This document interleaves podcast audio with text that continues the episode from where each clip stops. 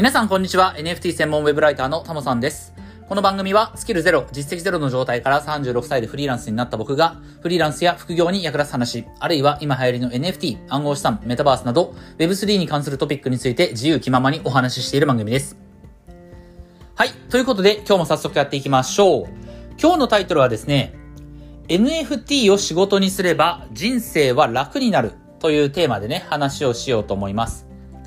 はい、えっ、ー、と、今朝起きた時ですね、今日4月13日木曜日ですけれども、朝起きた時に、まあそのベッドの中でですね、あの、スタンド FM のアプリを開いたら、そのトップページ、スタンド FM のアプリのトップに NFT の特集がバンと大きく出てたんですよね。で、特集っていうのは何かっていうと、まあ NFT の、うんと、プロジェクトのファウンダーの方だったりとか、あるいはまあクリエイターさんだったりとか、あるいは僕みたいに、その、まあライターだったりブロガーだったり、NFT かけるほにゃららっていう形の仕事をしてる人とか、そういった人たちで NFT 関係のね、発信をしてる人のチャンネルを、こうピックアップして、えー、ざっとね、一覧に、あの、並べてくれてたんですけれども、そこに、えー、この番組ですね、NFT 専門ウェブライターの日常の番組も、えー、この番組も入ってて、あの、皆さんご存知かと思うんですけど、あの、リーリーのね、パンダのリーリーのアイコンもば、ばんとね、えー、並んでたんで、すごい嬉しいなと思ったんですが、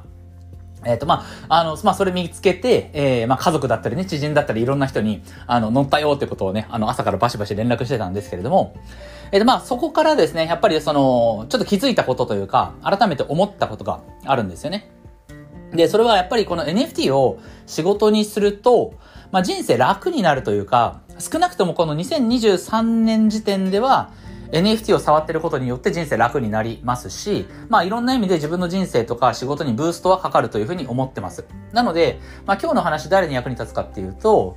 うん、まあ、その、そうだな。やっぱりまあ根本的にはね、僕はその自分の生き方とか働き方とかに悩んでる人、まあ今こんなま、このままでいいのかなみたいな人に何かこう自分の人生を切り開く打開策みたいなのをお伝えしたいなと思ってるんで、まあ少なくとも今この瞬間、2023年を切り取れば NFT とか Web3 関係のことを触ると自分の人生を切り開切り開く、割と簡単に切り開ける助けになるかもしれないよっていうことでね。まあそういったふうになんかな自分の人生悩んでる人、あるいはまあ NFT に今ちょっと興味関心がある人でもいいんですけど、そういった人にね、聞いてもらったらいいかなと思います。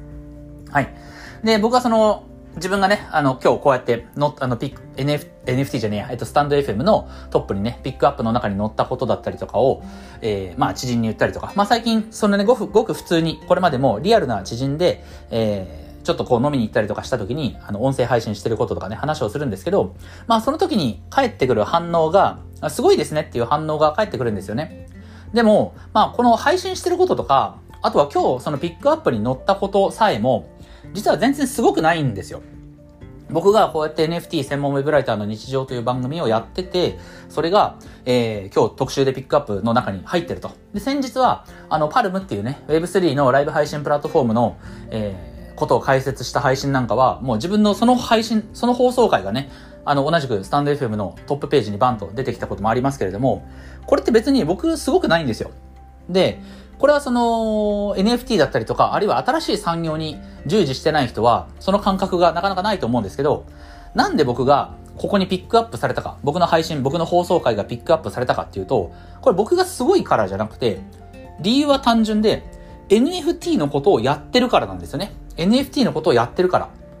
えー、成長産業、新興市場に関することをやってるから乗ったっていうだけなんですよ。まあ、わかりやすく言うと、僕が他のジャンル、まあ僕はその NFT とかね、暗号資産とかそれ以外に、まあ興味あるのは金融とか経済。だから FX とか株式とかね、そういったことはもちろん興味あるんですけど、じゃあ僕が今から株式投資とか FX とかに関する発信をして、えー、要は他のジャンルでですね、他のジャンルでクオリティは全く同じ。この NFT とか暗号資産とかね、Web3 に関する発信と、クオリティは同じ内容で、同じクオリティで別の内容を発信する。おそらくそれをやっても誰も聞いてくれないんですよね。というのも、まあ、その投資だったりとか金融商品とかね、経済とかの領域では、まあ株式投資にせよ FX にせよね、あのもう成熟産業だし、すでに発信者もたくさんいる、競合もたくさんいるわけですよ。もう出来上がっちゃってる、あの、戦場なんですよね。出来上がっちゃってる戦場。一方で、この NFT っていうのは、まあ僕が今把握してる一番最近のね、情報だと、この日本で NFT を買ったことがある人、まあ、イーサリアムのメインネットの NFT、まあ、難しいと言われるね。最近ちょっとメタマスクがなんか使いやすくなったと。あの、メタマスクで、えー、クレカで直接暗号資産、イーサリアム買えるみたいなね、話もありますから、だいぶ使いやすくなってきてはいると思うんですけど、まあ、そうは言っても、イーサリアムのメインネットの NFT を触ってるのは、まだ、えっ、と、1万7000人だと。この1億2000、500万、え、1億2000万人ぐらいかな？なんか日本の人口1億3000万人今いないんですよね。なんかこの間見ましたけど、1億、まあそうは言っても1億2000万人人口がいるこの国で、NFT を触ったことがある人って1万7000人しかいないんですよ。まあやっぱり0.01%かな？ちょっと、まず、あの、ずれてたらすいません。ただ0.01%ぐらいの、え、割合でしか、え、そういった人間がいないわけですよね。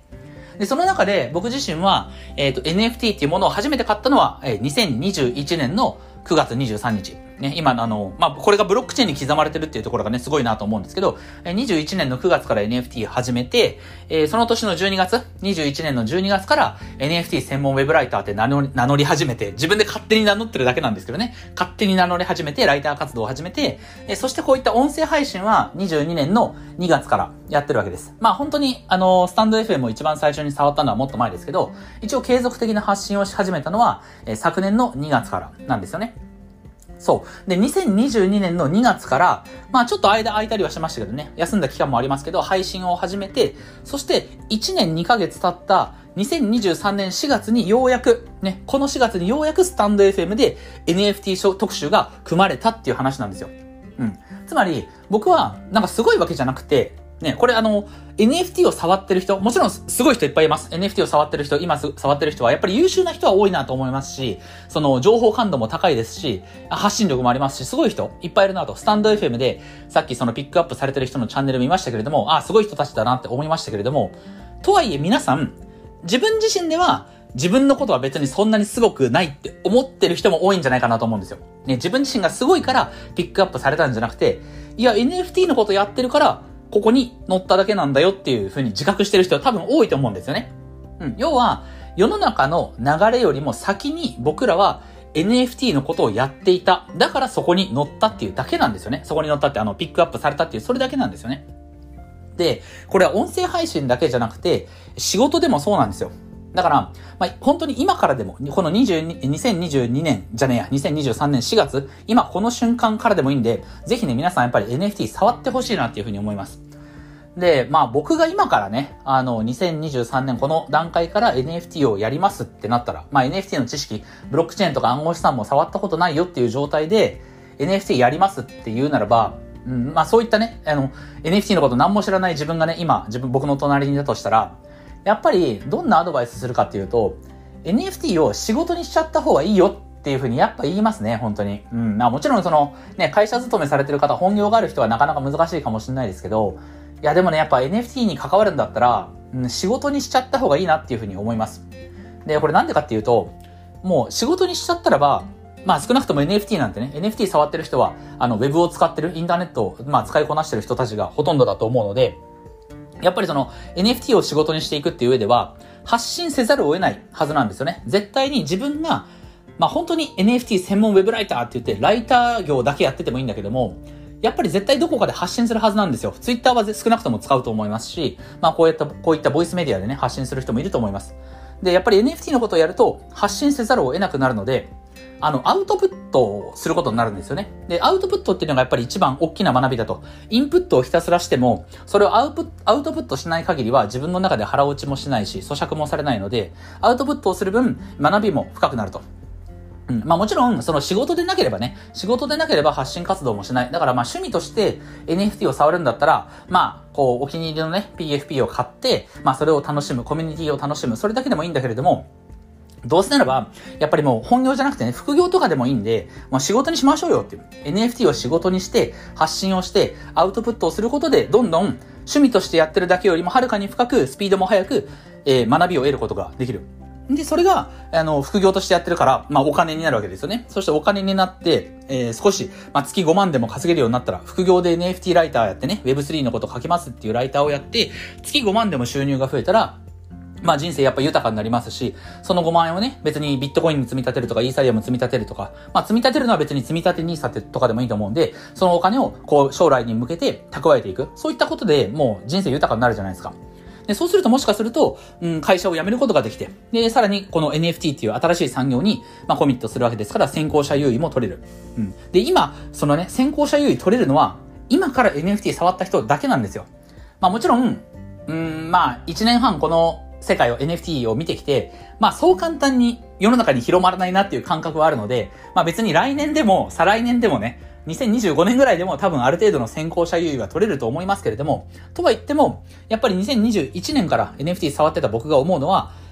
新興産業に関わるなら、もうそれを知った今瞬間、N、NFT とか Web3 とかそういったものを知った、その瞬間から、この新しい産業にコミットした方が、もう明らかに先行者優位は、優位は取れるし、仕事にもなるし、お金にもなるし、ね、会社も辞めることができるかもしれないし、別に辞めた方がいいってわけじゃないですけどね。まあ僕は会社勤めしながら副業する。これが一番最強だとは思ってますから、基本的に多くの人は。うん。だから会社勤めしながら、えっ、ー、と、NFT 関係のなんか仕事をして、副業で月5万なり10万なり稼ぐと。そういった生き方ができたら、やっぱ人生楽じゃないですか。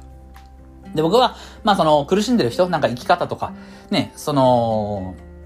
やっぱりぶあの、日本これから社会保険料も上がるのかな？ね、あの、まあ、税金はわかんないかもし、わかんないけども、まあ、税金だったり社会保険料だったり、要は、給与から転引きされるお金も増えて、えー、実質の手取りのね、賃金が減っていく、しかも物価上昇しているっていうね、えー、こういった中で自分の人生豊かにするにはやっぱり、その働き方とかお金ってすごく大事ですから、まあ、そのあたりを豊かにする、もう一番簡単に豊かにするためにもね、あの、NFT とか、この新しい産業、もちろん、ね、AI とかでもいいと思うんですけど、AI とかとはやっぱちょっと違うんですよね、この Web3 っていうのは。うん、やっぱそ、Web3 関係の方が、うん、皆さんが先行者優位を取って立ち回るにはやっぱ適してるのかなと思いますんで。まあその分ね、AI ほど単純じゃないですけどね。AI はやっぱり使うの単純ですけど、Web3、ブロックチェーンを理解するのはなかなか難しいと思うんで、まあそこはちょっとハードルはありますけれども、まあそこを一つ頑張ってね、乗り越えると、え、人生は豊かになると思いますんでね。ぜひ、えー、まあ、今回ね、あの、僕自身のこの配信が、あの、スタンド FM のね、トップにピックアップされたこともありますんで、えー、やっぱそういった世界にそういったことが起こったりしますからね、今から NFT やってたら。なのでね、えー、興味持った人はぜひ NFT、Web3、ブロックチェーン、暗号資産、ね、そういったものを、えー、触ってもらえたらいいかなっていうふうに思います。